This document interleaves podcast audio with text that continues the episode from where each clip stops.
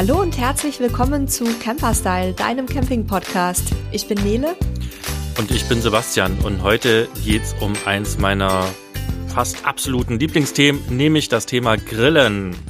Ich hoffe auch, auch wenn es nicht mein absolutes Lieblingsthema ist, aber doch ein sehr wichtiges auch bei uns, dass die Campingsaison jetzt äh, so langsam startet und damit natürlich auch die Grillsaison. Ähm, wenn wir jetzt noch nicht mit dem Fahrzeug unterwegs sein können, dann können wir aber zumindest hoffentlich bald mal so langsam auf dem Balkon oder im Garten angrillen. Und deswegen haben wir uns gedacht, dass wir jetzt äh, dieses Thema heute mal ein bisschen vertiefender behandeln. Ja, und äh, wie so ihr das von uns gewöhnt seid, wie ihr das so von uns gewöhnt seid, wäre die bessere Formulierung, gibt's zwischen ganz viel Wissen eine ganze Menge Tipps und Tricks. Ähm, ich grill ja selber sehr gerne sehr viel, habe auch immer einen Grill dabei und ähm, ja, werde zwischendrin sicherlich ein bisschen erzählen, was wir da auch schon so drauf machen, gemacht haben, um euch da noch ein bisschen mehr drauf heiß zu machen, auch mit dem Grillen anzufangen. Ja, dann gehen wir doch direkt in die Vollen. Äh, Sebastian, ich frage jetzt einfach mal so, welchen Grill soll ich mir kaufen? Das ist ja eine Frage, die auch ganz häufig bei uns in der Einsteigergruppe zum Beispiel gestellt wird. Ja, und da gibt's ja ganz klar nur, nur eine Antwort, die wir darauf geben kann, nämlich das kommt darauf an. Ähm, tatsächlich äh, kommt es natürlich darauf an, vielleicht zum einen, was deine Vorlieben sind. Also es gibt ja äh, generell verschiedene Grillarten. Also wir können mal so die drei weit verbreitetsten, die man auch beim Camping nutzt, äh, erwähnen. Das ist einmal der Holzkohlegrill, dann gibt es die Gasgrills, es gibt die Elektrogrills und was jetzt äh, tatsächlich immer mehr in Mode kommt, sind tatsächlich Smoker, ähm, die es mittlerweile auch in einem nahezu portablen äh, Format gibt und die nicht immer so Lockgröße haben, so dass man die kaum mitnehmen kann. Und alle diese Grills gibt es äh, natürlich immer in riesigen Ausführungen, die eine halbe Terrasse einnehmen, aber auch fürs Camping geeignet in einer tragbaren und kompakten Variante. Und ja, die erste Frage ist sozusagen, die man sich stellen sollte, wie grill ich denn bis jetzt?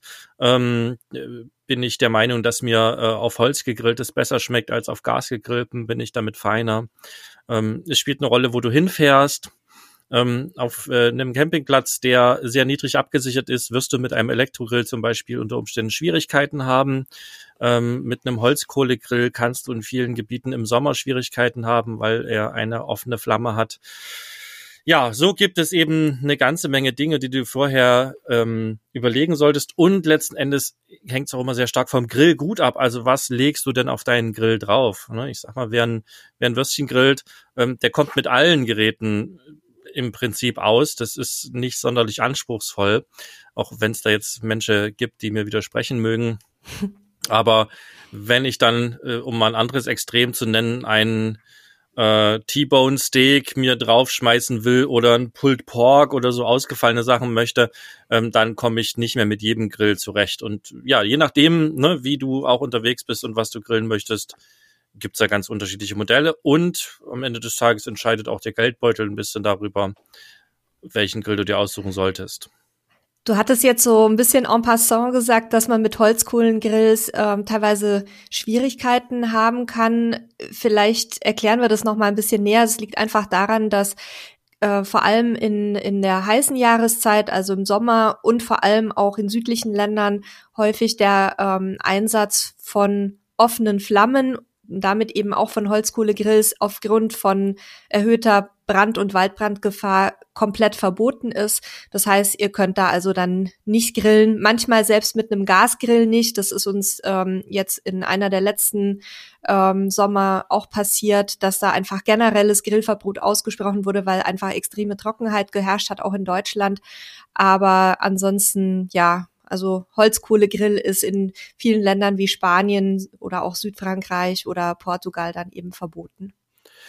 Du kannst das Süden eigentlich rausnehmen. Ähm, dank Klimawandel und immer mhm. heißer werdenden Sommern können wir das äh, auf große Teile Europas mittlerweile anwenden. Ähm, du hast ja gerade selber gesagt, in Deutschland und selbst äh, in manchen Bereichen in Skandinavien äh, war es da teilweise ein Problem. Also da müsst ihr wirklich äh, euch am besten auch vorher schlau machen generell hat Nele recht, äh, wenn ihr Richtung Süden fahrt und im Sommer unterwegs seid, dann könnt ihr davon ausgehen, dass Grillen mit Holzkohle äh, im Normalfalle nicht möglich ist. Der, die einzige Ausnahme ist häufig, dass es so einen Grillplatz gibt. Ähm, zum Teil kann man da tatsächlich seinen eigenen Grill auch mitbringen. Häufig ist es aber so, dass dort äh, fest verbaute Grills sind, die man dann nutzen muss. Das wäre jetzt die einzige Ausnahme. Aber äh, Holzkohlegrill ist quasi gerade im Sommer mit den höchsten Einschränkungen verbunden, wenn ihr auf Plätzen unterwegs seid. Naja, und es ähm, versteht sich auch von selber, wenn ihr wild campt und im Wald seid, äh, dass ihr dann natürlich auch dieselben Regeln befolgt und eigentlich noch vorsichtiger seid. Und Wildcamping schließt eigentlich aus, dass man Grill rausstellt. Aber es soll hier keine äh, Oberlehrerveranstaltung sein, das muss jeder selber wissen. Ähm, also Holzkohlegrill kann unter Umständen die größte ähm, Einschränkung sein, je nachdem, wo ihr hinfahrt. Gasgrill hat Nele auch schon gesagt, äh, hat halt auch Feuer, ähm, ist nicht so riskant wie ein Holzkohlegrill, weil es eben im Normalfall keinen Funkenflug gibt, kann trotzdem auch verboten sein, sollte man sich dann auch drauf halten oder dran halten. Und dann ist gerade äh, tatsächlich die Alternative, die häufig funktioniert, der Elektrogrill. Auch wenn ich den persönlich äh, überhaupt nicht mag, das liegt aber auch einfach daran, dass als ich das letzte Mal so einen so einen Elektrogrill probiert habe, die Dinger gar nichts konnten. Ähm, und das Fleisch halt so ein bisschen vor sich hingekocht hat. Aber das ist ein anderes Thema, das wir im Laufe der Sendung sicherlich nochmal ansprechen. Also als erstes guckt mal, wo wollt ihr hin? Und äh, ist da Holzkohle, Gas oder Elektro oder auch alles oder nichts äh, erlaubt? Ich frage jetzt mal, wie seid ihr denn unterwegs? Was habt ihr für Grills an Bord? Grills haben wir nicht. Wir haben die Einzahl, wir haben einen Grill äh, und zwar einen kleinen von Weber, so, einen, so einen kleinen auch naja, der ist nicht direkt als tragbar gekennzeichnet, aber der lässt sich halt wunderbar mitnehmen. Ähm, reicht für zwei bis vier Leute eigentlich aus. Ist ein Gasgrill und ähm, hat für uns den entscheidenden Vorteil, dass wir ihn halt an unsere Gasanlage anschließen können.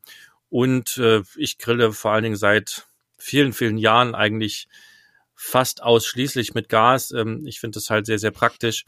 Ähm, was mir bei der Holzkohle immer negativ aufstößt, ist halt einfach das ganze Thema Asche und äh, äh, Flammen und heiß. Also dass, dass man quasi lange braucht, bis die Geräte abgekühlt sind, gerade aufgrund der Asche und der Glut.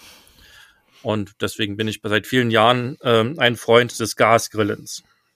Es gibt ja viele Leute, die äh, sagen, Fleisch schmeckt von Holzkohle einfach besser oder überhaupt das Grillgut schmeckt von Holzkohle besser. Wir sind ja jetzt auch seit Jahren mit Gas unterwegs und auch mit ganz verschiedenen Grills. Wir haben die ähm, verschiedenen Modelle von der Firma Kadak mit an Bord. Ähm, viele von euch werden auch schon die Videos gesehen haben, die wir da äh, ja öfter mal drehen. Ähm, ich muss gestehen, ich merke ehrlich gesagt keinen Unterschied. Also ich glaube, es kommt auch immer so ein bisschen auf die Zubereitungsform an. Ich dachte auch immer, Holzkohle schmeckt besser, aber ich glaube, in Blindtest würde ich da äh, würde ich da wahrscheinlich nicht bestehen. Ich habe das Gefühl, dass man einfach heiß genug machen muss, damit's wirklich fast genauso schmeckt oder wie siehst du das, Sebastian? Das hast du schön auf den Punkt gebracht. Also ich, ähm, was beim Essen natürlich ganz wichtig ist, ist auch unser Kopf, äh, unsere unsere Sachen, die wir kennengelernt haben, die Dinge, die wir im Kopf haben. Und da mag es bei äh, Verfechtern der Holzkohle sein, dass sie sagen, das schmeckt besser. Ähm, aus, aus meiner Erfahrung ist es so, wenn ich da genügend Rauch mache mit Holzkohle, natürlich schmeckt es dann auch äh, nach Rauch. Allerdings äh, mache ich diesen Rauch meistens mit Fett und äh, der ist nicht sonderlich gesund. Ähm, macht also aus meiner Sicht wenig Sinn, das so zu, zu generieren, zumal der Rauch auch nicht sonderlich lecker ist. Ähm, auch auf dem Gasgrill kann ich Rauch machen. Ich brauche dort genauso ja nur relativ fettiges Zeug drauflegen, dann ähm, kommt, wird das Fett auch entsprechend verbrannt und bildet Rauch. Ähm, nicht so wie bei der Kohle, bin ich dabei, macht aber alles überhaupt keinen Sinn. Also wenn ich wirklich ein richtiges Raucharoma will oder möchte, dann, dann sollte ich smoken und sollte mir darüber Gedanken machen. Und das kann ich tatsächlich beim Holzkohlegrill wieder schöner machen. Da kann ich tatsächlich einfach so ein bisschen Holzstückchen, Holzchips mit reingeben und dann habe ich tatsächlich Rauch. Ist aber in Deutschland noch relativ äh, wenig verbreitet. Ähm, genießt gerade eine, eine Renaissance in Deutschland auf jeden Fall. Aber ja, ich, ich glaube, der Geschmack, wie du schon sagst, im Blindtest ist ähm, gar nicht so einfach auseinander äh, zu dividieren. Und heiß muss es sein. Also auch da wieder, wenn ich Würstchen grillen will, ist es egal, da brauche ich keine große Hitze.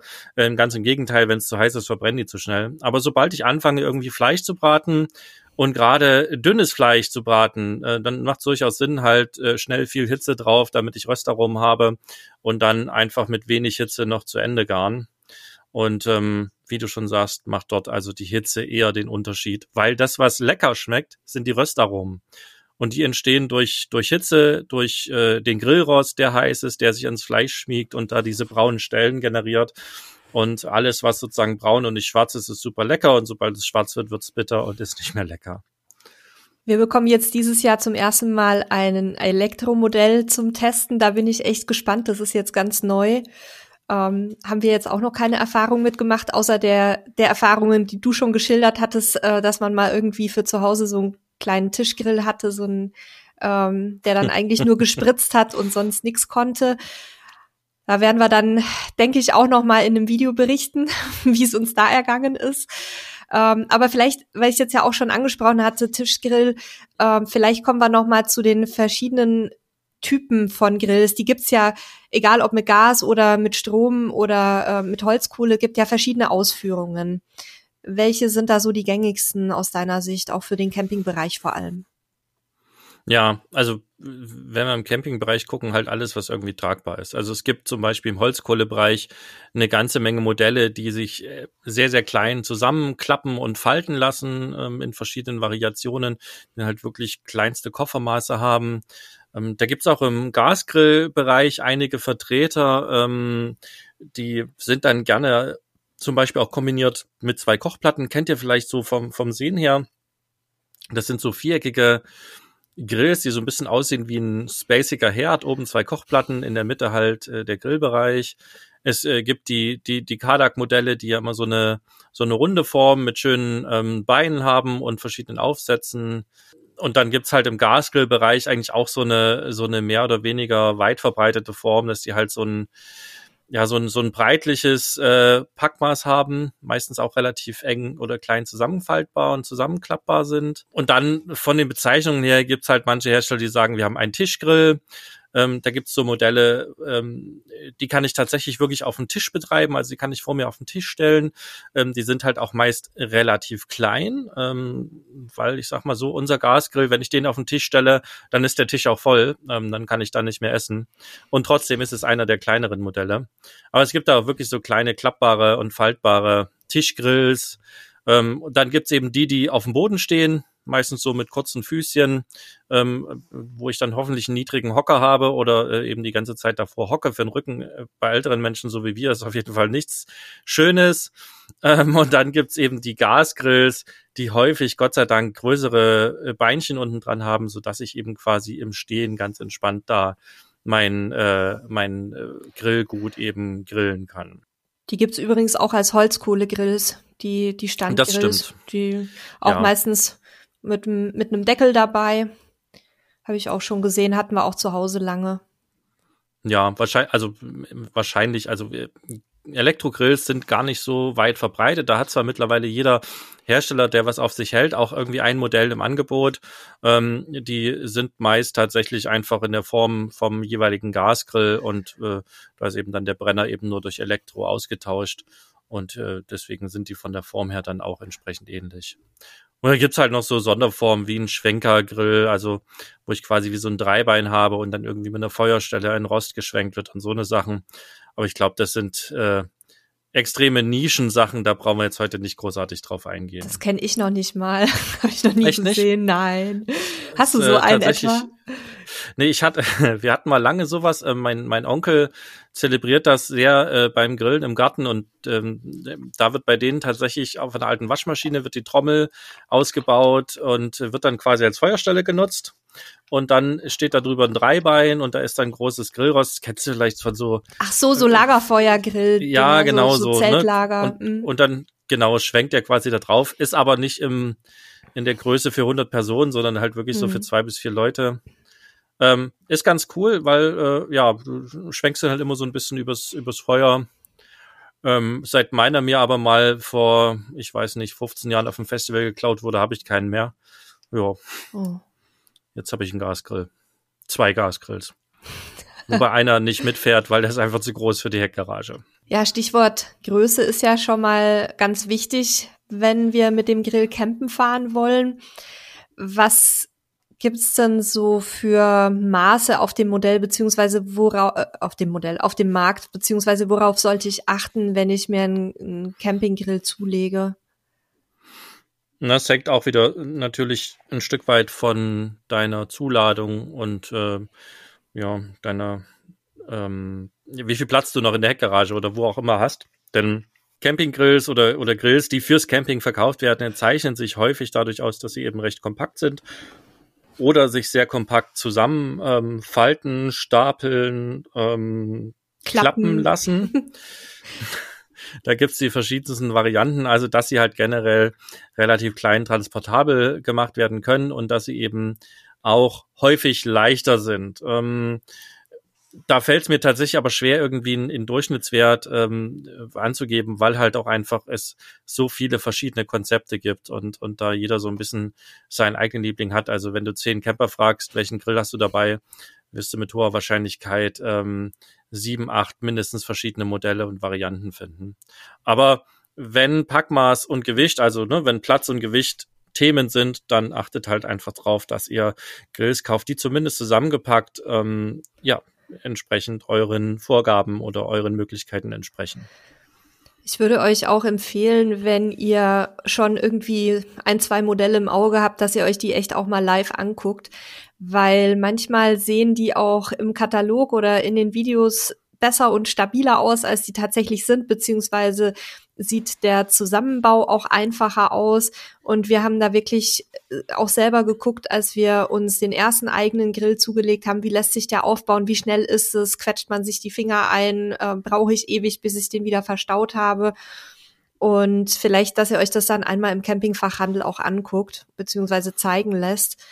Ja, und ansonsten so unser, unsere Erfahrungen, zumindest bei den Gasgrills, wir haben ja schon einige durch, das müssten jetzt mittlerweile so fünf, sechs Modelle sein, die wir getestet haben. Da haben wir festgestellt, dass das Eigengewicht so ungefähr bei den kleineren Tischgasgrills bei ähm, drei bis fünf Kilo startet, wenn die auch ein bisschen solide gebaut sind. Und dann geht's halt bis zum größeren Standgrill, wo ich dann auch mehrere Personen versorgen kann. Da kommt man dann durchaus auch mal auf 12 bis 15 Kilo ohne Probleme. Also selbst wenn sehr leichte Materialien verbaut wurden. Wenn ich da jetzt natürlich noch irgendwie eine Gusseisenpfanne ähm, drauf habe oder so, dann ist es natürlich entsprechend mehr. Ja, es äh, beginnt ja dann auch schon tatsächlich beim Grillrost, welches ich drauf habe, wie genau. viel das wiegt wenn ich eben da gerade äh, Guss drauf habe, ähm, was aus meiner Sicht sehr, sehr angenehm ist, weil es eben die Hitze lange speichert, dann bin ich da schnell äh, alleine fürs Rost für einige Kilo. Ja, ich würde gerne noch mal mit dir so ein bisschen den Schwenk machen zu den Vor- und Nachteilen der einzelnen Varianten, um dann vielleicht zu unseren Empfehlungen zu kommen und dann mit dir auch noch mal über das Thema Gas zu sprechen. Das ist ja auch was, wo wir vielleicht noch ein bisschen tiefer einsteigen sollten. Ähm, du Auf hattest, jeden Fall. Du hattest vorhin bei Holzkohle hatten wir schon drüber gesprochen, ist nicht überall erlaubt, ähm, kann Probleme geben. Was, wie sieht's denn aus bei Elektro? Da hattest du gesagt, ähm, bei einer geringeren Absicherung kann es da irgendwie auf Campingplätzen vielleicht äh, die Sicherung raushauen. Wie würdest du sonst da die Vor- und Nachteile einschätzen? Ich würde jetzt nochmal zurück zum Holzkohlegrill kommen, ähm, weil aus meiner Sicht ist da noch ein elementarer Vor- oder Nachteil, ähm, ist nämlich das Thema Brennstoff Holzkohle. Mhm. Ähm, die habe ich nämlich nicht immer dabei und muss sie eben extra noch mit einplanen und ähm, mitnehmen. Das ähm, die Säcke sind jetzt nicht sonderlich schwer, das kann man alles machen, nehmen aber eben auch Platz und Gewicht weg. Daran sollte man auf jeden Fall auch denken. Entsprechend, je nachdem, wie häufig man auch grillt. Und man sollte halt dran denken, dass man immer dieses Aschethema hat, was man entsorgen muss. Es gibt ja bei den, bei den Holzkohlegrills gibt's ja auch diese kleinen Tischgrills, die im Grunde in sich geschlossene Systeme bilden. Hast du da irgendwelche Erkenntnisse drüber, wie das auf den Campingplätzen gehandhabt wird? Das konnte ich nämlich tatsächlich ähm, noch nicht so richtig rausfinden, ob die dann auch unter diese Verordnung zu den offenen Flammen zählen. Die sind ja, also da kann im Grunde nichts passieren aus meiner Sicht. Die sind komplett geschlossen und haben nur so Lüftungsschlitze. Das kann ich dir auch nicht sagen. Ich glaube, da muss man im Zweifel den Campingplatzbetreiber fragen, äh, weil ähm, da bin ich zu wenig Experte in dem Bereich, um zu sagen, ob das als offene Flamme gilt oder nicht, mhm. ob aus den Lüftungsschützen was raus kann. Du, du sprichst dann diese Grills an, die, die haben in der Mitte meistens dann so eine so ein rundes Stück Kohle, das gibt's dann meist so fertig und haben irgendwie ein Gebläse drin. Da gibt's ja so verschiedene ähm, oder zwei Hersteller eigentlich, die da Produkte herstellen. Mhm. Ich glaube, wir können es auch mal ein bisschen sagen, das sind halt Kopp und dann gibt's noch diesen Lotus Grill, die sind, das, da ist immer ein Riesenrand bei Aldi, wenn es die in Deutschland mhm. gibt. Ähm, ich kann es dir aber tatsächlich nicht sagen. Ich würde da im Zweifel immer vorher beim, beim Campingplatz entsprechend anfragen in den kritischen Jahreszeiten, ob man das darf. Ähm, das das frage ich mich oder das habe ich mich auch jedes Mal gefragt. Ich frage mich auch jedes Mal, hat mein Gasgrill eine offene Flamme, weil er hat ja eine offene mhm. Flamme, aber ähm, viele Platzbetreiber hatten nichts dagegen. Also ähm, ja, das ist äh, wird sehr unterschiedlich gehandhabt. Ja, dann kommen wir zum Elektrogrill. Du darfst auch zu Ende trinken. ja, wer viel redet, muss viel trinken. ja, Elektrogrill hattest du ja gerade die Frage gestellt. Das ist aus meiner Sicht so der eigentlich einzige, naja, oder eigentlich gibt's aus meiner Sicht, ähm, aber das ist wirklich meine Sicht, ähm, zwei Nachteile. Das eine ist eben das Thema Strom, ähm, und zwar mit der niedrigen Absicherung. Also die ich würde halt bei einem Elektrogrill darauf achten, dass er mindestens 2000, besser irgendwie 2200 Watt hat, damit er halt entsprechend Hitze generieren kann. Und wenn ich das dann mal umrechne, dann bin ich halt bei neun bis zehn Ampere Stromverbrauch, den so ein Grill hat. Äh, da das nicht ewig läuft, ist das an sich vom, vom Geld her kein Problem, aber eben ähm, bei einem Platz, der eine niedrige Absicherung hat, kann das ein Problem sein. Da müsstet ihr also quasi schauen, ob euer Platz eine entsprechend abgesicherte Steckdose zur Verfügung stellt. Man darf ja nicht vergessen, dass man beim Camping meistens noch den Kühlschrank anhat und dann vielleicht noch irgendwie andere Geräte. Und das summiert sich ja auf, auch wenn der Kühlschrank nicht immer läuft. Das sollte man einfach einmal kurz drüber geguckt haben, das passt. Wenn ich eine, eine 16 Ampere Steckdose da habe, ist das überhaupt kein Thema. Wenn ich da aber auf einem Platz bin, der 4 oder 6 Ampere hat, ähm, wird es nicht funktionieren. Und bei 10 Ampere oder 12 Ampere kann es unter Umständen knapp werden. Das muss alles nicht sein. Ähm, das ist aber ein Thema, ähm, über das man halt nachdenken sollte und sich einmal damit beschäftigen sollte. Und das zweite Thema beim äh, Elektrogrill ist halt das Thema Hitze und äh, vor allen Dingen, wie lang er Hitze hält und wie schnell er Hitze wieder aufbaut. Das spielt halt eine Rolle, wenn ich zum Beispiel größere Fleischstücken grille. Ne? Wenn ich meinen Nackensteak draufschmeiße oder mein, meine Bratwurst, was ja in Deutschland sehr weit verbreitet ist, Normalfall gar kein Problem. Ich habe zum Beispiel jetzt gerade im Kühlschrank ein äh, Ribeye-Steak liegen, das ist äh, zweieinhalb Zentimeter dick. Ähm, das würde ich jetzt ungern auf dem Elektrogrill machen. Ne, das schmeiße ich bei mir nachher auf meinen großen Gasgrill. Der hat eine sogenannte Sisselzone, da hat er halt 800 Grad und da schmeiße ich die ähm, jeweils 90 Minuten drauf und dann sind die halt außen richtig perfekt braun und ähm, lecker. Also das sind aus meiner Sicht die beiden kleinen Nachteile des Elektrogrills. Ansonsten haben sie den großen Vorteil, ich habe kein Feuer, ich habe keine Asche, ähm, ich habe außer Strom kein Verbrauchsmaterial. Die Reinigung ist einfach, es hat also eine Menge Vorteile. Ähm, dass ich sie persönlich nicht mag, ist einfach eine historische Geschichte, aber ich denke auch, dass es für viele eine sinnvolle Geschichte sein kann. Ja, und ich denke, die haben sich auch sicherlich weiterentwickelt in den letzten Jahren. Definitiv. Das, das werden wir ja bald hoffentlich auch äh, selber testen können. Definitiv. Und wie gesagt, mittlerweile hat auch wirklich jeder Hersteller, der was auf sich hält, da ein entsprechendes Modell im Angebot. Und ich bin mir sicher, dass die auch was können.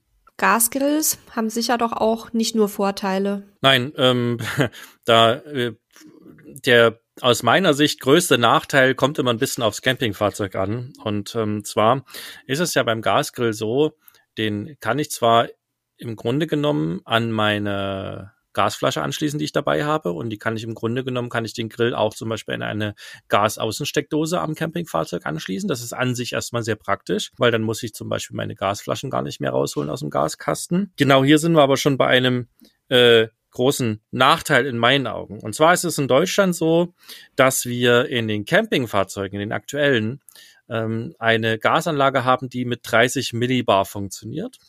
Und wir haben Gasgrills auf dem Markt, die mit 50 Millibar funktionieren. Und äh, ich darf äh, kein Campingfahrzeug mit einer 50 Millibar Anlage verkaufen, also kein neues. Und ich darf keinen Gasgrill mit 30 Millibar verkaufen in Deutschland. Und hier gibt's also so eine, so eine Inkompatibilität als erstes. Ähm, jetzt muss man da noch ein bisschen ausholen, um das noch zu erklären. Ähm, bei einem älteren Fahrzeug ist es häufig so, wenn die ich weiß gar nicht, wann genau die Umstellung war. Ich meine in den nachgucken. 90ern. Den 90ern, wenn die vor sozusagen diesem Umstelljahr gebaut sind, unsere beiden, also unser jetziges, auch unser voriges Fahrzeug waren das, dann haben die eine 50 Millibar Gasanlage. Dann ist alles wunderbar. Dann kann ich einfach mein Gasgrill an der Anlage betreiben. Das ist super. Wenn ich sie danach gekauft habe und eine 30 Millibar Anlage habe, funktioniert das nicht. Also ich kann zwar im Grunde genommen den Grill anschließen, Allerdings werde ich damit nie die richtige Leistung erreichen. Und wir haben ja gesagt, Hitze ist wichtig beim Grillen. Und es kann eben auch dazu kommen, dass die Flamme ausgeht bei Wind, weil einfach die Flamme zu klein ist. Jetzt ich lese ich übrigens manche, auch immer ja. wieder, Entschuldigung, wenn ich dich unterbreche, ähm, ich lese auch immer wieder auch auf ernstzunehmenden Seiten, ähm, dass es auch nicht erlaubt sein soll. Ich weiß zwar nicht warum, weil ich sehe da keine Gefahr anders als ähm, andersrum. Also wenn ich wenn ich jetzt 30 Millibar an eine 50 Millibar Anlage anschließe, dann sehe ich da die Gefahr eben Überhitzung und so weiter. Ähm, umgekehrt weiß ich es nicht genau, warum es nicht erlaubt sein soll, aber auch auf Gasfachseiten steht immer wieder, dass es nicht gestattet ist. Also es Na, muss. die Gefahr ist einfach, dass die Flamme ausgeht. Mhm. Und dass dann das Gas weiterströmt. Genau. Mhm. Da gibt's zwar auch meist eine Sicherung, aber das sind, ähm, ist äh, eins der potenziellen Probleme, die da entstehen können. Ähm, neben vielleicht auch einer, einer höheren Verschmutzung sozusagen der Düsen, ähm, aber auch da sind, kennen wir uns zu wenig mit Gasdüsen und äh, so weiter aus, um da was Genaues zu sagen. Aber es gibt sicherlich Gründe, warum das nicht erlaubt ist. Man kann es auch machen, aber ich kann auch aus Erfahrung sagen, dass der, der Grill meistens nicht sonderlich toll funktioniert. So, was könnt ihr jetzt aber machen, wenn ihr ähm, ein neueres Fahrzeug habt mit 30 Millibar Gasanlage und ähm, euren Grill gern dort anschließen wollt. Also das ist wirklich immer nur dann ein Problem, wenn ich eben diese tollen Gas-Außenanschlussdosen benutzen möchte. Also da ist es so, da habt ihr irgendwo am Fahrzeug außen eine Dose, eine Klappe, die könnt ihr aufmachen und dahinter ist ein Gasanschluss und da könnt ihr so einen Grill zum Beispiel anschließen. Ich finde es unheimlich praktisch, ähm, hat aber den Nachteil, ich muss dann wirklich diese 30 Millibar vom Fahrzeug nutzen. Was ihr jetzt machen könnt, sind eigentlich zwei Dinge. Also das erste wäre den Grill umbauen. Ähm, inwieweit er dann seine Zulassung verliert und so weiter, müsstet ihr dann selber klären. Es ist aber grundlegend für manche Grills möglich. Also ich weiß, dass es zum Beispiel für manche Weber Grills ein Umrüstset gibt auf einer anderen Brenner. Dann hat er 30 Millibar. Denn was ihr wissen müsst, dass es in anderen Ländern eben andere Richtlinien gibt und äh, im europäischen Ausland, vor allem in Dänemark und Holland, werden 30 Millibar Grills verkauft. Ne? Das heißt, die Grills könnten sowieso beides, sie haben eben nur eine andere Brenner meistens eine andere Düse vor allen Dingen drin. Das heißt, was ihr auch machen könnt, ihr könnt halt nach Dänemark oder nach Holland oder auch in andere Länder rüberfahren ähm, und kauft euch dort einen Grill. Dann hat der ähm, 30 Millibar und dann könnt ihr ihn an euer Fahrzeug anschließen. Was, ja, und, und das, das, ist auch, legal. Erlaubt? Also, ja, genau. genau. Das müssen wir immer dazu sagen, wir, wir empfehlen euch hier nichts Illegales, sondern das ist auch erlaubt, weil es eben diese Ausnahmeregelung gibt ähm, für den Freizeitfahrzeugbereich. Das heißt, ihr dürft den Grill dann auch in Deutschland betreiben und ja, wie Sebastian sagte, und könnt den dann halt einfach bequem anschließen und müsst da nicht selber irgendwie rumbasteln. Und der dritte Weg ist halt, ihr kauft euch ein altes Campingfahrzeug, was eine 50 Millibar Anlage hat. Das geht natürlich auch. Ähm, auch eine äh, Variante, äh, der, das Fahrzeug passend zum Grill auszuwählen. Würde ich, würde ich dir zum Beispiel zutrauen, durchaus, ja. Ja, tatsächlich nie darüber nachgedacht, aber es hat gepasst. Aber nein, also die erste Variante ist tatsächlich ähm, unter Umständen illegal. Das müsst ihr halt wirklich gucken. Ähm, die zweite Variante ist durchaus was, was, was gängig ist. Macht halt einen schönen Campingausflug irgendwo äh, in die Niederlande oder nach Dänemark und äh, kauft da euch gleich einen schönen Grill. Also das ist durchaus was, was funktioniert. Also das Thema mit dem Druck äh, und dem Gasdruck ist ein Problem, aber vielleicht auch das noch dazu gesagt. Äh, wenn ihr den Grill aber an der Gasflasche betreibt, die ihr dabei habt, dann ist das wiederum eigentlich kein Thema.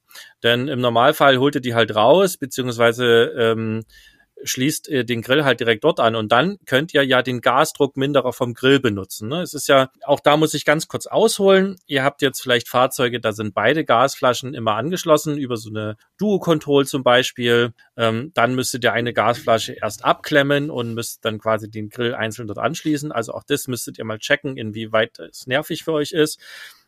Bei unserem alten Fahrzeug war es auch so, wir hatten zwei Gasflaschen drin, wir hatten keine Duo-Control, das heißt, es war immer nur eine Gasflasche ans Fahrzeug angeschlossen und da konnte ich quasi die andere Flasche nutzen und konnte den Grill, der ja mit seinem eigenen Druckminderer auch kommt, direkt an die Gasflasche anschließen und da war das auch kein Problem. Also auch das kann eine Lösung sein, weil der Druck, der aus so einer Gasflasche rauskommt, ist ja viel, viel höher und wird entsprechend durch so einen Druckminder immer runtergeregelt. Jetzt hast du doch noch mal die Kurve bekommen. Ich wollte nämlich dich gerade daran erinnern, noch mal zu erklären, was ein Druckminderer genau ist. Magst du kurz erklären, wie der funktioniert?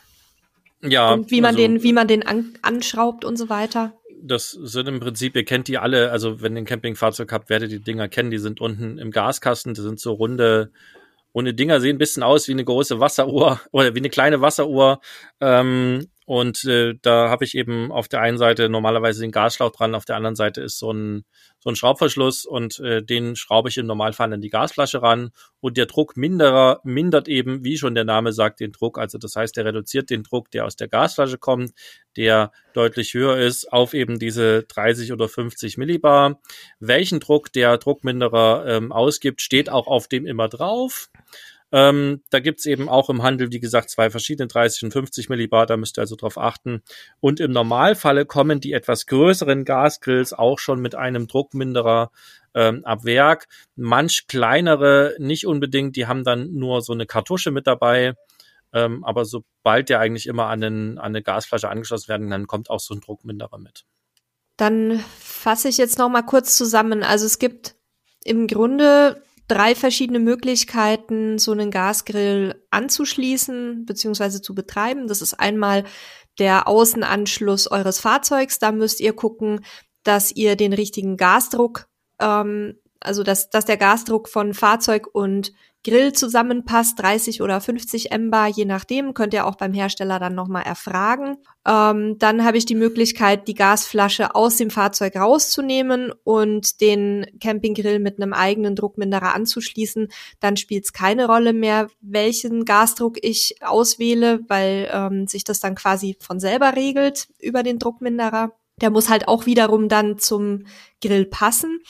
Und dann hattest du jetzt äh, nebenbei angesprochen das Thema Gaskartuschen. Ähm, ich denke, das würde sich lohnen, da auch noch mal so ein paar Worte drüber zu verlieren, weil ja ähm, die Gaskartuschen nicht nur kleiner sind und ähm, Einwegbehälter anders als die Gasflaschen, sondern ähm, da ist ja auch ein anderes Gasgemisch drin. Und da ähm, können wir vielleicht auch noch mal ganz kurz drüber sprechen. Du, du guckst mich mit großen ja, tatsächlich können wir ja da quasi die Frage beantworten, indem wir einmal gucken, was ist denn überhaupt in so einer Gasflasche drin. Ähm, und da ist es in Deutschland so, dass ich äh, überwiegend einen hohen Propananteil habe. Also generell in Gasflaschen in Europa habe ich entweder Propan oder Butan oder meistens irgendein Gemisch davon. Ähm, vielleicht kurz, was die Vor- und Nachteile dieser beiden Gase in etwa sind. Also eigentlich das Wichtigste ist der äh, Punkt äh, oder der, der Temperaturpunkt, bis zu dem diese Gase gasförmig werden. Es ist nämlich so, dass diese Flaschen ähm, das Gas nicht im gasförmigen Zustand enthalten, sondern in einer flüssigen Form. Und äh, damit es dann in so einem Grill oder einer Heizung oder was auch immer verbrannt werden kann, muss das Gas gasförmig werden.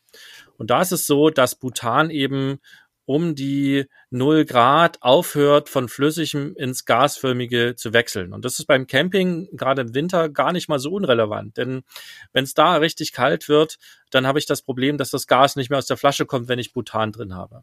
Und da Deutschland jetzt ein Land ist, wo es durchaus auch mal kälter ist, ähm, ist in Deutschland primär ein Propangemisch, ähm, wahrscheinlich Propan-Butan, aber mit einem höheren Propananteil drin. Ich bin mir gar nicht sicher, ob es reines Propan äh, gibt. Ähm, aber es wird zumindest immer ein Gemisch sein, äh, was viel Propan enthält, sodass ich mir darüber nicht so viel Sorgen machen muss. Ähm, Im gerade südlichen Ausland kann das durchaus anders sein. Also hier in Portugal und auch im Nachbarland Spanien weiß ich, ist es so, da gibt es eher oder einfacher die äh, Butanflaschen. Und äh, meistens kann ich auch die Propanflaschen kaufen, aber es ist zum Beispiel spannenderweise so, dass ich für die Propanflaschen einen Vertrag unterschreiben muss. Ähm, das ist an sich kein Problem. Äh, wenn ich der Sprache halbwegs mächtig bin, ist das kein Thema. Ähm, aber so eine Butanflasche kann ich relativ easy kaufen. Eine Propanflasche muss ich einen Vertrag machen, auch als Tourist. Ja, wir haben es hinter so, uns. Es war gar nicht mal so einfach. Das, das ist tatsächlich ein Akt. Also viele, die das erste Mal überwintern im Süden, in, in Spanien, Portugal, für die ist das ein Akt. Da kann ich euch aber so als kleinen Tipp, auch wenn es mit dem Grill nicht viel zu tun hat, ähm, mitgeben. Sucht euch einen netten Stell- oder Campingplatz mit einem netten Betreiber. Die haben meistens sogar lokale Flaschen für euch oder können euch auch helfen, so eine zu organisieren. Das hat uns damals sehr geholfen. Ähm, aber wieder zurück zu den Grills. Und dann gibt's ja noch, das hatte ich gerade kurz angeschlossen, so Grills, die mit einer Kartusche funktionieren. Also kennt vielleicht alle diese Kartuschenkocher äh, vom Grill. Ne? Die haben so eine, so eine kleine, ja, eine Mini-Gasflasche, nenne ich es mal, eben eine Kartusche. Und äh, die enthalten im Normalfall ein Butangas. Ähm, die haben den Vorteil, dass sie eben sehr, sehr kompakt, mobil und tragbar sind. Ne? Ich muss keine fünf oder elf Kilo Gasflasche schleppen, sondern habe halt diese kleinen ähm, Kartuschen dabei. Die sind sehr praktisch. Ähm, und gerade für, für kleinere und mittlere Grills ist das durchaus auch eine Alternative, vor allen Dingen, wenn ich nicht jeden Tag dreimal grille. Und ich glaube, selbst für, für Powergriller, Nele, gibt's da von Kadak auch ein cooles Modell, oder? Also ich weiß nicht, ob es es auch von anderen Herstellern gibt. Wir haben halt das von Kadak, weil die ähm, bei uns ja Partner sind ähm, für die Webseite. Und das nennt sich bei Kadak Duo Power Pack. Das ist im Grunde, sieht aus wie ein UFO. Ähm, das ist ein Druckminderer, der hat aber zwei Anschlüsse. Das heißt, ich schraube die Kartuschen ähm, beidseitig des Druckminderers an und kann dann quasi zwei Kartuschen gleichzeitig an den Grill anschließen und damit haben wir jetzt für die ähm, größeren Modelle gute Erfahrungen gemacht, weil da reicht tatsächlich eine kleine Kartusche nicht. Das, wir schließen da zweimal 500 Gramm Kartuschen an das sind jetzt also nicht die ganz kleinen, die aussehen wie so eine, wie so eine Tube, sondern ähm, das sind so, so, ja, so Mini-Behälter. Und die halten tatsächlich auch relativ lange. Also wenn man da zwei anschließt, ein Kilo Gas hat man dann da dranhängen, ein Kilo Butangas. Und damit kommen wir für, für etliche Grill-Nachmittage eigentlich zurecht, auch für die großen Modelle. Okay, also ich oute mich als Flaschengriller, ähm, weil wir die mal dabei haben, aber ähm, nee, es stimmt gar nicht. Wir haben sogar jahrelang, ha, das habe ich völlig verdrängt, jahrelang so ein so ein Koffergrill mitgehabt. Ähm, die kennt ihr vielleicht auch. Das, also eigentlich ist es mehr ein Kocher. Ähm, äh, den konnte man aber auch so als Grill nutzen. Das hat aber mehr schlecht als recht funktioniert. Aber ja, wir hatten so einen so einen tragbaren Kocher dabei. Der hatte auch immer eine Gaskartusche. Sah immer so ein bisschen aus wie eine wie eine Haarspray-Dose. Und das ist auf jeden Fall auch ganz praktisch, weil es halt sehr kompakt ist, das stimmt. Dann fasse ich noch mal ganz kurz die die Vor- und Nachteile so ein bisschen zusammen. Also Gaskartuschen sind klein, kompakt, einfach zu transportieren und was auch ein wichtiger Punkt ist, die kann man auch im Ausland in ganz, ganz vielen Baumärkten nachkaufen. Das sind Einwegbehälter. Ähm, das heißt, ich muss die nicht tauschen. Ich muss nicht darauf achten, dass es dasselbe System ist und ähm, ja, kann die mehr oder weniger überall in Europa mir zulegen. Der Nachteil ist, bei größeren Grills sind die halt auch relativ schnell leer, weil sie so klein sind. Da solltet ihr euch dann ähm, vielleicht nochmal überlegen, ob ihr nicht doch die Gasflasche anschließen möchtet. Ja, ich komme äh, vielleicht noch mal eben zusammenfassend zu den Vor- und Nachteilen der verschiedenen ähm, Gasanwendungen. Also Gaskartuschen haben natürlich den Vorteil, dass die sehr klein und handlich sind. Die sind ganz einfach zu transportieren. Und ein weiterer Vorteil, den wir jetzt noch nicht so genannt hatten, der aber ganz wichtig ist, ist, dass es die im Grunde eigentlich überall zu kaufen gibt. Also auch im Ausland finde ich die in den Baumärkten. Und da muss ich ja dadurch, dass es Einwegbehälter sind, auch nicht darauf achten, dass die zum deutschen System passen, so wie bei Gasflaschen zum Beispiel. Nachteil, sie sind klein, ähm, sie sind relativ schnell leer. Ich habe ähm, ja, für die Umwelt sind sie natürlich auch nicht so gut, weil ich mehr Müll habe. Und ähm, sie sind relativ teuer. Also ähm, Vergleich Menge, Gasmenge zu, ähm, zu Preis sind die halt teurer als ähm, in der Gasflasche. Gasflasche selbst ähm, hat natürlich je nach Größe eine sehr hohe Gasmenge drin. Die sollte dann auch für normale Urlaube reichen, vor allem wenn ich damit nicht auch noch heize gibt's zumindest in Deutschland ähm, zum Tausch an Tankstellen und in vielen Baumärkten, je nachdem auch, was ich da für ein System gewählt habe und natürlich auch bei Gasfachhändlern. Und äh, das Gas ist relativ günstig. Im Ausland muss ich gucken, wenn ich länger unterwegs bin, dass ich mir vielleicht eine lokale Gasflasche zulege. Gasflaschen sind dafür schwerer im Eigengewicht, brauchen natürlich beim Transport auch entsprechend mehr Platz, ist klar. Und der Tausch im Ausland ist nur sehr, sehr selten möglich. Also wenn überhaupt dann eher so in Grenzregionen oder in ähm, touristischen Hotspots, ähm, wo vielleicht auch die Campingplätze deutsche Gasflaschen vorhalten, weil sehr viele deutsche Touristen drin sind. Das kann man aber ganz gut lösen, indem man sich halt lokale Flaschen zulegt und dann mit so einem Euro-Adapter-Set anschließt. Das können wir euch mal auch in den Show Notes verlinken. Außensteckdose ist im Grunde sehr praktisch, weil ich dann die Gasflasche aus dem Gaskasten verbinden kann, also keine Gasflasche mehr rumschleppen muss. Ähm, ansonsten gelten natürlich hier die, die Vor- und Nachteile der Gasflasche als solche. Aber wichtig ist bei den Nachteilen, die sind nicht in jedem Fahr Fahrzeug serienmäßig verbaut. Das heißt, ich habe da eventuell extra Kosten, wenn ich die einbauen lasse. Und das Problem, was äh, Sebastian vorher geschildert hatte mit der ähm, 30 oder 50 M-Bar-Geschichte, wo der deutsche Amtsschimmel so ein bisschen zugeschlagen hat und da eben einfach vorher dann informieren. Dann können wir ja auch noch mal zum Thema Gas und Sicherheit ein bisschen was sagen. Ähm, äh, es gibt ja durchaus Menschen, die mit dem Thema Gas so ein bisschen Berührungsängste haben und da Vorbehalte haben.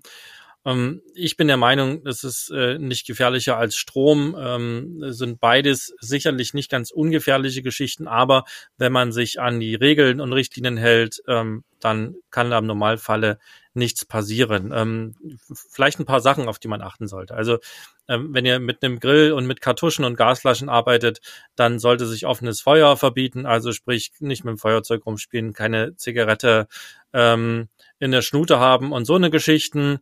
Ähm, ihr solltet Gasflaschen, Gaskartuschen, wenn ihr sie nicht benutzt, ähm, immer zudrehen. Ähm, das ist sicherlich eine Fehlerquelle, die gerne passiert. Also, dass man die, die Gasflasche offen lässt. Ähm, ist mir zum Beispiel selber auch schon mal passiert. Ähm, Gasflasche war weiter angeschlossen am Grill. Ich habe den Grill äh, in die Heckgarage geräumt, bin dabei an den Knopf gekommen und am nächsten Morgen war die Gasflasche leer. Ähm, Gott sei Dank nichts passiert. Ähm, der, ich hatte quasi am Grill beim Reinheben den, den Regler sozusagen aufgemacht und das Gas ist schön munter ausgeströmt. Ähm, und das bringt uns auch schon zum nächsten Punkt. Ähm, wenn ihr einen Gasgrill habt mit Deckel zum Beispiel, dann würde ich euch immer dazu raten, den Deckel zu öffnen beim Anzünden. Dann es kann nämlich genau das Gleiche passieren. Ihr habt irgendwie beim Anklemmen und beim Aufdrehen ähm, nicht 100% aufgepasst und es hat sich so ein bisschen Gas unterm Deckel gesammelt. Ähm, dann passiert da nichts Schlimmes, außer dass es halt eine Verpuffung geben kann, äh, die den Deckel einmal kurz aufmacht und wieder geräuschvoll schließt. Ähm, passiert meistens nicht viel, äh, damit man es verhindert, macht halt den Deckel beim Anzünden auf. Das ist auf jeden Fall eine sinnvolle Geschichte, zumal ihr dann auch seht, dass die Brenner oder der Brenner richtig gezündet haben und auch an sind. Also ähm, das ist auch auf jeden Fall eine sinnvolle Geschichte. Ähm, achtet ansonsten drauf, dass euer Druckminderer und äh, die Schläuche und so weiter noch alle in Ordnung sind. Also gerade, dass Schläuche keine Risse haben, Gasschläuche, die Risse haben, sollte man auf jeden Fall austauschen. Ähm, um ganz sicher zu gehen, dass ihr das alles richtig angeschlossen habt. Ne? Also das heißt, zum einen dran denken, äh, alle Gasanschlüsse haben ein Linksgewinde, das heißt, die ganzen Schrauben sind fest, wenn ihr sie verkehrt rum sozusagen anzieht. Ja, da einmal drauf achten.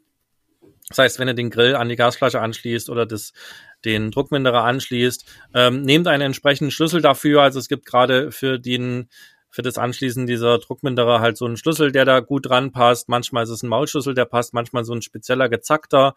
Ähm, macht es also richtig fest. Um ganz sicher zu gehen, gibt's auch so Lexo-Spray, das ist, da ist so eine schäumende Flüssigkeit drin. Ihr könnt auch irgendwie Seifenwasser nehmen, ähm, packt das überall auf die Verbindungen und wenn es da nicht blubbert, dann ist das im Normalfalle fest.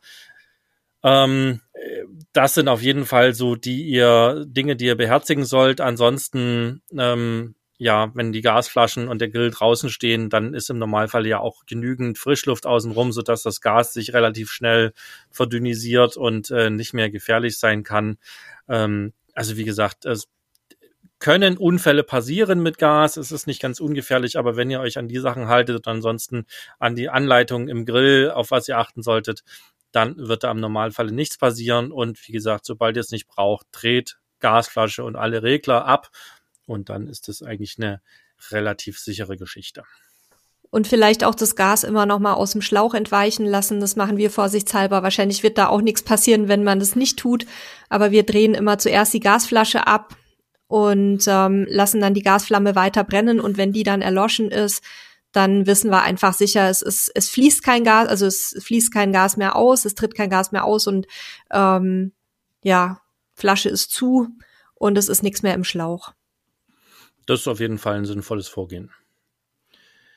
Ja, dann kann ich ja noch mal was äh, für die kleine Nische der der Smoker-Freunde sagen. Also für alle, die jetzt gar nicht wissen, was Smoken ist, ähm, hier geht's letzten Endes darum, dass wir ähm, meistens heißen Rauch über unser Grillgut äh, drüber lassen, um äh, sozusagen Grillen nicht mit einer Flamme, wie beim Gasgrill oder beim, beim Elektro, also haben wir keine Flamme, aber Hitze, oder wie beim, beim Holzkohlegrill, sondern wir haben eben heißen Rauch. Das wird meistens mit so kleinen Holzpellets gemacht.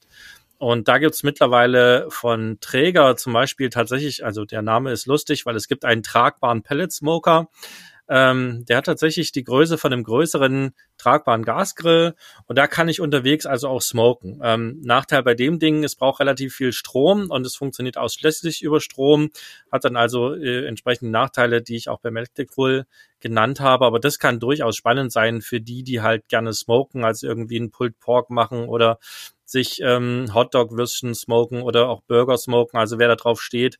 Das kann man mittlerweile auch in den Campingurlaub mitnehmen.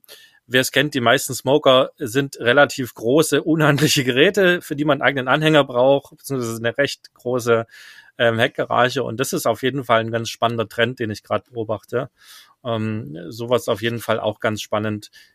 Halt natürlich, wenn man länger an irgendeinem Fleck ist und irgendwie ein paar Wochen vielleicht da ist, dann macht sowas unter Umständen auch Sinn, wenn man das halt cool findet. Dazu zwei laienhafte Fragen von meiner Seite. Ist Smoken dasselbe wie Räuchern, also nur ein fancy Begriff dafür, oder ist es tatsächlich eine andere Zubereitungsart? Und woher bekomme ich unterwegs ähm, dann die die Holzstückchen, weil da brauche ich ja auch so ein bisschen ja. speziellere Holzstückchen, die wird es wahrscheinlich ja nicht in jedem Baumarkt geben. Also das, was wir so unter Räuchern verstehen, also an sich ist der Vorgang gar nicht so unähnlich. Es gibt beim Räuchern das Kalt- und das Heißräuchern. Also es gibt einmal so, dass wir sozusagen kalten Rauch drüber laufen lassen über das äh, Räuchergut. Äh, das machen wir bei, bei Fisch und bei manchen Wurstsorten äh, so. Ähm, und wir haben das Heißräuchern und ich glaube, das Smoken, was wir hier machen, ist quasi so eine Art des Heißräuchern. Also es ist quasi auf, von dem Gerät wird also in einem kleinen Brennkammer wird, werden so Holzpellets äh, sozusagen verraucht und dann wird der Rauch durch ein Gebläse übers Grillgut geschickt. Und das ist im Prinzip, Smoken ist ja Englisch, ne, Rauchen. Also ähm, es ist sozusagen der gleiche Vorgang. Für diesen äh, äh, Smoker jetzt brauche ich äh, Holzpellets, die kann ich mir natürlich zum einen, wenn sie keine Zusatzstoffe enthalten, irgendwo kaufen, wo ich auch die Pellets für die normale Ofenheizung kriege. Das Holz ist zwar vielleicht nicht immer das Beste, wenn ich aber sicher gehen kann, dass die keine Zusatzstoffe drin haben, funktioniert das auch.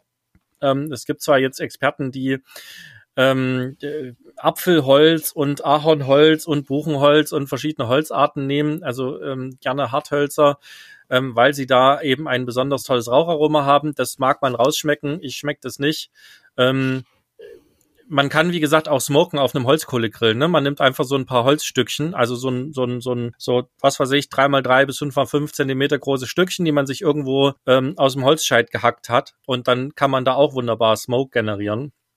Ähm, und hier braucht man eben diese speziellen Pellets. Die muss ich mir mitnehmen ähm, wobei auch da ich beobachte, dass es äh, diese, diese, diese Pellets zum Smoken auch immer häufiger, zumindest da, wo viele Menschen wohnen, gibt. Also hier in der Algarve gibt es mittlerweile auch zwei, drei Grillshops, die die Dinger vorrätig haben. Ja, ist, ist aber, wie gesagt, ist eine super winzig kleine Nische aktuell, aber falls wir da Zuhörer haben, die dem gewogen sind, fand ich das eine ganz spannende Geschichte. Ich höre daraus, dass du das gerne mal selber auch testen möchtest. Das auf jeden Fall und ähm, es wird zumindest hier äh, in unserem Häuschen sicherlich irgendwann der Trend zu einem Zweitgerät, einem Smoker äh, tendieren. Also wer es noch nicht weiß, ähm, Sebastian ist wirklich mittlerweile ausgestattet wie so ein äh, wie so ein Gastronomiebetrieb mit äh, Grill und Dönerspieß und allem Pipapo. Also wenn jetzt auch noch der Smoker kommt, dann kriegen wir ihn gar nicht mehr aus der Algarve weg, fürchte ich. Ähm, aber da bin ich gespannt, wenn du dann wenn du dann auch noch mal den Smoker testen kannst, was du da berichtest und dann will ich natürlich auch gerne mal eingeladen werden. Die Einladung steht ja jederzeit und ähm, ja, also bis jetzt smoke ich ja mit meinem Gasgrill, da gibt's ja auch so kleine Erweiterungen die man dann nutzen kann. Und ja, mal gucken, was die Zeit bringt. Jetzt bin ich erstmal mega happy mit meinem Gasgrill, mit Drehspieß. Ähm, nachher wird es auch, wie gesagt, ein schönes Steak geben. Und ähm, ja, also ihr seht, ich mag das Thema wirklich sehr und ähm, wenn ihr da also auch noch Fragen habt, dann könnt ihr die natürlich auch gerne stellen, äh, wie, wie das bei unserem Podcast üblich ist. Ähm, schickt die an podcast.camperstyle.de zum Beispiel. Sprechen wir nochmal über Zubehör, oder? Das ist ja sicherlich eine, noch eine relevante Geschichte. Ja, auf jeden Fall. Ähm Also ich fange vielleicht mal an mit den Grills selber. Ähm, es gibt Grills, die schon mit einem relativ umfangreichen Zubehör geliefert werden. Das sind dann vor allem die modularen Modelle, wo, wo man dann ähm, direkt verschiedene Platten und Roste und ähm, teilweise auch Deckel mit Thermometer und so weiter dabei hat. Das sind halt ja in erster Linie auch die, die tatsächlich fürs Camping entwickelt wurden, weil ähm, die Hersteller wissen, dass man da auf möglichst geringem Platz gerne auch möglichst viel Zubehör mittransportieren möchte. Und dann gibt's natürlich auch als Zubehör zu kaufen diverse Pfannen und ähm, ja, was haben wir noch? Grillzange braucht man natürlich auch eine gute. Was, was habt ihr sonst noch so am Start? Also für unterwegs hatte ich auf jeden Fall immer eine Grillzange dabei. Ähm, die, die, war damals aus einem großen gelb-blauen nordischen Einrichtungshaus. Die hatte den Vorteil, dass sie vorn dran so Silikon, ja, Enden hatte. Damit konnte man also ganz gut jegliche Form von Grill gut anfassen. Äh, sehr praktisch und man konnte sie so arretieren. Ähm, je nachdem, was man, ob man eine Grillplatte oder was man eben hat, ein Rost, eine Platte ist auf jeden Fall irgendeine Drahtbürste oder ähnliches ähm, ganz hilfreich, um es zu säubern. Also ne, man lässt das, äh, heizt das dann einfach kräftig auf und geht danach mit der Drahtbürste drüber. Ja, und beim Stichwort säubern ähm, vielleicht noch ein Tipp von uns. Wir also uns brennt ja auch durchaus immer mal wieder was ein und dann kann man natürlich die Reiniger aus dem Fachhandel nehmen. Ähm, die lösen auch so eingebranntes Fett und so weiter ganz gut. Wenn ihr da aber keinen zur Hand habt oder auch das nicht so gerne möchtet, dann ist man da sehr gut beraten mit einer äh, Natron-Essig-Lösung, ähm, in der man das Ganze über Nacht einweicht und dann kann man es im Grunde am nächsten Tag eigentlich einfach abwischen. Ähm, alternativ geht auch Natron oder Backpulver mit Zitronensaft das hat man ja vielleicht ein bisschen häufiger an Bord. Also ja, das ist so die, die umweltschonende Variante, die wir dann nutzen. Möchte ich kurz insistieren. Äh, Vorsicht, äh, wenn ihr Gusseisenrost oder Gusseisenplatten habt. Äh, bei denen würde ich das tunlichst nicht empfehlen. Bei denen würde ich aber empfehlen, dass ihr die als erstes mal richtig einbrennt. Und zwar, ihr lasst die richtig heiß werden beim ersten Mal, so dass erstmal alle Stoffe, die dran sind, äh, abgehen. Dann lasst ihr sie abkühlen, dann reibt ihr sie mit einem Öl ein. Das kann irgendein ähm, normales Sonnenblumenöl sein oder ein Leinöl. Ähm, Olivenöl bin ich nicht sicher, ähm, ob das, ob das passt, müsste auch klappen. Und dann heizt ihr wieder richtig. Der Moment. Chief oder Ing Okay, hier hat gerade ein Hund gebellt, also nochmal zurück. Dann ähm, reibt ihr das mit einem neutralen Öl ein, erhitzt es richtig für 20, 30 Minuten, lasst es wieder abkühlen. Ähm, nach dem Einreiben nochmal so das überflüssige ähm, Öl abreiben mit ein bisschen Küchenrolle. Und das könnt ihr so ein, zwei, dreimal wiederholen. Und dann bildet sich da wirklich eine schöne patinahe Beschichtung, wie auch in so einer Anti-Haftpfanne. Und das solltet ihr dann tunlichst nicht in Natron oder Spülmittel mhm. oder fettentfernende äh, Mittel einweichen. Alles andere lässt sich genauso reinigen, wie es Nele gesagt hat. Nur wie gesagt, bei Guss äh, seid etwas vorsichtig, weil damit entfernt ihr eben diese schöne, mühsam mhm. aufgebaute Patina. Wichtiger die, Hinweis. Die auch ja. dafür sorgt, genau, dass nichts mehr anpapst. Ähm, ja, also dann kommt es halt wirklich drauf an, was ihr, was ihr so gerne grillt und was ihr auch für einen Grill habt. Ähm, aber tatsächlich hatten wir unterwegs auch nichts weiteres an Zubehör dabei. Ich habe auf jeden Fall immer in äh, Kerntemperaturthermometer dabei. Also da ich ja gerne mal so Sachen wie Pulled Pork gemacht habe, auch auf meinem kleinen Weber-Grill unterwegs ähm, oder eben auch mal ein ordentliches Steakbrate oder Fisch und so weiter.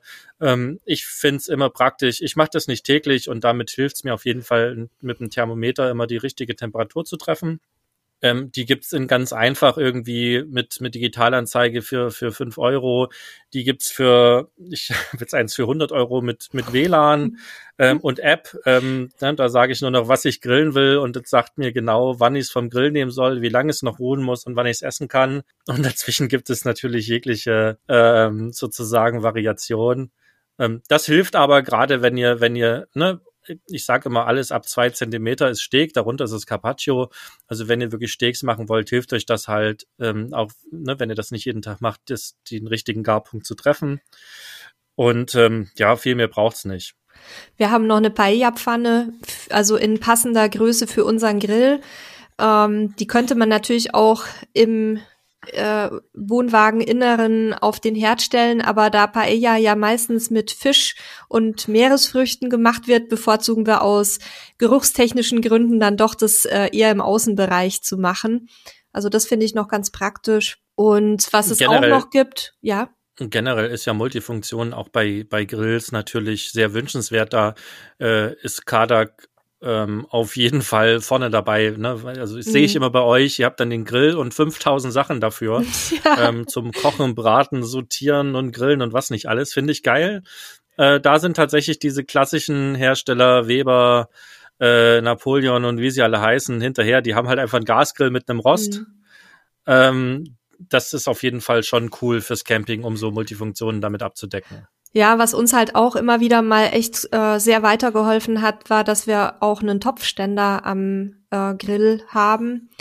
Ähm, schlichtweg, wenn mal im Wohnwagen das Gas ausgeht und man noch die Kartuschen anschließen kann, was uns mehrfach schon, äh, vor allem im Ausland, den Hintern gerettet hat, dass wir dann wenigstens noch mal Tee auf dem, auf dem Gasgrill machen konnten und solche Geschichten. Und, und du erinnerst dich an unseren Spanien-Aufenthalt, wo wir festsaßen ohne Gas äh, bei Minustemperaturen, dann konnten wir wenigstens da noch so ein bisschen äh, warme Suppe und sowas machen.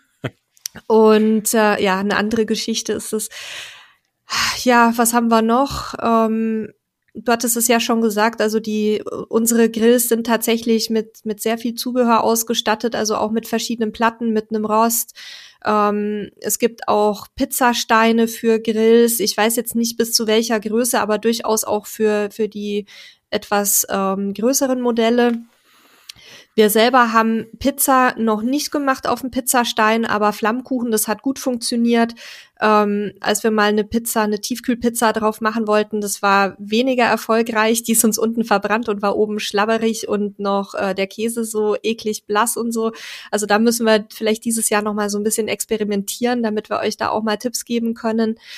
Aber wie gesagt, gibt's auch und es gibt durchaus auch Leute, die es damit können. Ähm, ja, ansonsten äh, sind wir eigentlich auch nicht so wahnsinnig ausgestattet. Also für uns ist echt das Wichtigste eine gute Grillzange, die auch die beschichtete Oberfläche, weil wir haben eben ähm, so äh, keramikbeschichtete Oberflächen, deswegen ähm, Grillzangen, die die halt nicht irgendwie zerkratzen. Und ansonsten, ja, das, was man halt sonst auch beim Grillen hat, ne? Ja, das ist, wie gesagt, hängt wirklich sehr vom, vom eigenen Nutzen ab. Ne? Es gibt noch so Gitter, wo ich halt Fisch besonders gut grillen mm, kann. Genau. Braucht man alles nicht, macht das Leben leichter, man braucht's nicht. Ähm, es gibt auch wieder bei diesem blau-gelben ähm, nordischen Einrichtungshaus gibt es so äh, Conces ähm, Formen, das sind so Edelstahlformen, die sind halt perfekt, wenn ich mir Fleisch vorbereiten will, wenn ich irgendwas marinieren will. Ich mache meinen Pulled Pork da drauf. Also äh, im Gegensatz zum Grillfachhandel sind die Dinger dort halt wirklich äh, spottbillig. Ähm, noch, ein, noch ein Tipp zum Pizzastein. Ähm, Im Discounter Lidl Aldi gibt's häufig einmal im Jahr ähm, so einen Pizzastein zu kaufen.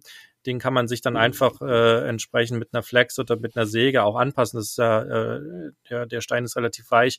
Kann man sich auf seinen auch runden Grill anpassen, wenn man nicht die teuren von den Herstellern kaufen will oder die mal wie jetzt gerade überall ausverkauft sind. Ähm, damit kann man sich behelfen und damit die Pizza oben auch schön durch ist, äh, ist ein Deckel immer ganz, ganz wichtig und dann ansonsten muss man halt wirklich mit der Temperatur spielen. Ähm, auch da der Tipp, selber Pizzateig machen ist super easy. Das ist überhaupt nicht kompliziert. Es muss ja nicht der perfekte mit dem tausend Jahre alten italienischen Rezept sein. ähm, der nur äh, nach dem oder kurz vorm Tod weiter äh, an den nächsten Nachfahren weitergeben wird. ähm, guck mal bei YouTube, guck mal bei Google. Ihr findet da tolle Rezepte für relativ easy Pizzateige und da eine Tomatensauce drauf, bisschen belegen. Und das funktioniert halt auf so einem Pizzastein super. Der Trick ist auch hier, den Pizzastein richtig, richtig lange aufzuheizen. Das ist generell ein wichtiger Tipp, wenn ihr ähm, Fleisch grillt, Pizza macht, so eine Geschichten. Gebt dem Grill Zeit, richtig aufzuheizen. Gerade die Gussroste und auch so Keramikroste, die brauchen einfach, bis sie selber genügend Hitze gespeichert haben. Ähm, was heißt das? Das kann bei so einem Gussrost durchaus mal eine Viertelstunde sein und bei einem Pizzastein darf das auch gerne mal eine Viertel, halbe Stunde sein, damit die halt richtig Hitze haben. Bei Pizza geht alles über Hitze, bei Fleisch geht alles über Hitze. Gebt dem Grill Zeit. Ja, das ist auch ein wichtiger Punkt. Bevor wir jetzt ähm, wieder uns verfangen in unserem Lieblingsthema Essen, in unserem gemeinsamen, glaube ich, machen wir dann für heute hier einen Cut. Ich denke, zum Thema äh, Gas an sich wird es nochmal eine eigene Folge geben. Zum Thema Campingküche oder was kann ich im Camper alles zubereiten, haben wir schon mal eine Folge gemacht. Äh, da gibt's sicher auch noch Luft nach oben für eine weitere. Müssen wir mal gucken, wenn der Sebastian jetzt wieder so viele neue Rezepte ausprobiert. Und ja, also wir würden uns freuen, wenn ihr uns abonniert, wenn ihr uns ähm, auch eine Bewertung da lasst, zum Beispiel bei Apple Podcast. Und ja, ansonsten würde ich mich dann, denke ich, für heute verabschieden. Und ich hoffe, dass wir uns nächste Woche dann wieder hören. Ja, wir verlinken oder ich verlinke den Show Notes nochmal meine Anleitung, wie ich einen Pulled Pork auf meinem kleinen Weber Gasgrill mache, auch wirklich unterwegs auf dem Campingplatz oder auf dem Stellplatz. Ähm, wer da irgendwie Bock drauf hat, mal was Außergewöhnlicheres zu machen. Ähm, dauert relativ lange, also 16 bis 20 Stunden muss man da einplanen. Und ansonsten, wenn ihr halt Bock habt, dass wir auch mal wieder über Grillrezepte und was man so auf dem Grill machen kann reden, dann schickt uns eine Mail an podcast.camperstyle.de. Dann schieben wir da gerne auch mal wieder eine Folge in die Richtung ein. Ähm, mir sei noch die Eigenwerbung für unseren großen Campingratgeber äh, sozusagen gestattet. Äh, da hat ja vor allen Dingen Nele ähm, die letzten Monate viel Zeit reingesteckt, wo wir unser ganzes Wissen äh, sehr einfach, vor allen Dingen für, für Einsteiger nochmal aufgearbeitet haben mit tollen Bildern und Illustrationen und Anleitungen, Checklisten. Ähm, wir haben schon die erste Bewertung bei Amazon bekommen. Die ersten in unserer Camping-Anfängergruppe haben das Buch und sind sehr begeistert. Also äh, wenn euch da noch so ein Ratgeber fehlt, dann sei da nochmal der Hinweis gestattet, camperstyle.de slash äh, Campingbuch. Und ansonsten, ja, hoffe ich, dass es euch Spaß gemacht hat, dass ihr was mitnehmen konntet. Ähm, abonniert unseren Kanal, unseren Podcast. Äh, das kostet nichts und ihr habt den Vorteil, ihr verpasst keine Folge mehr, wenn es euch Spaß gemacht hat. Und ähm, mir hat's viel Freude gemacht, über Essen und Grillen reden. Finde ich immer total genial. Und wir hören uns nächste Woche wieder. Der Podcast erscheint ja jeden Samstagmorgen. Würde mich freuen, wenn ihr wieder reinschaltet. Bis nächste Woche. Macht es gut. Tschüss. Tschüss.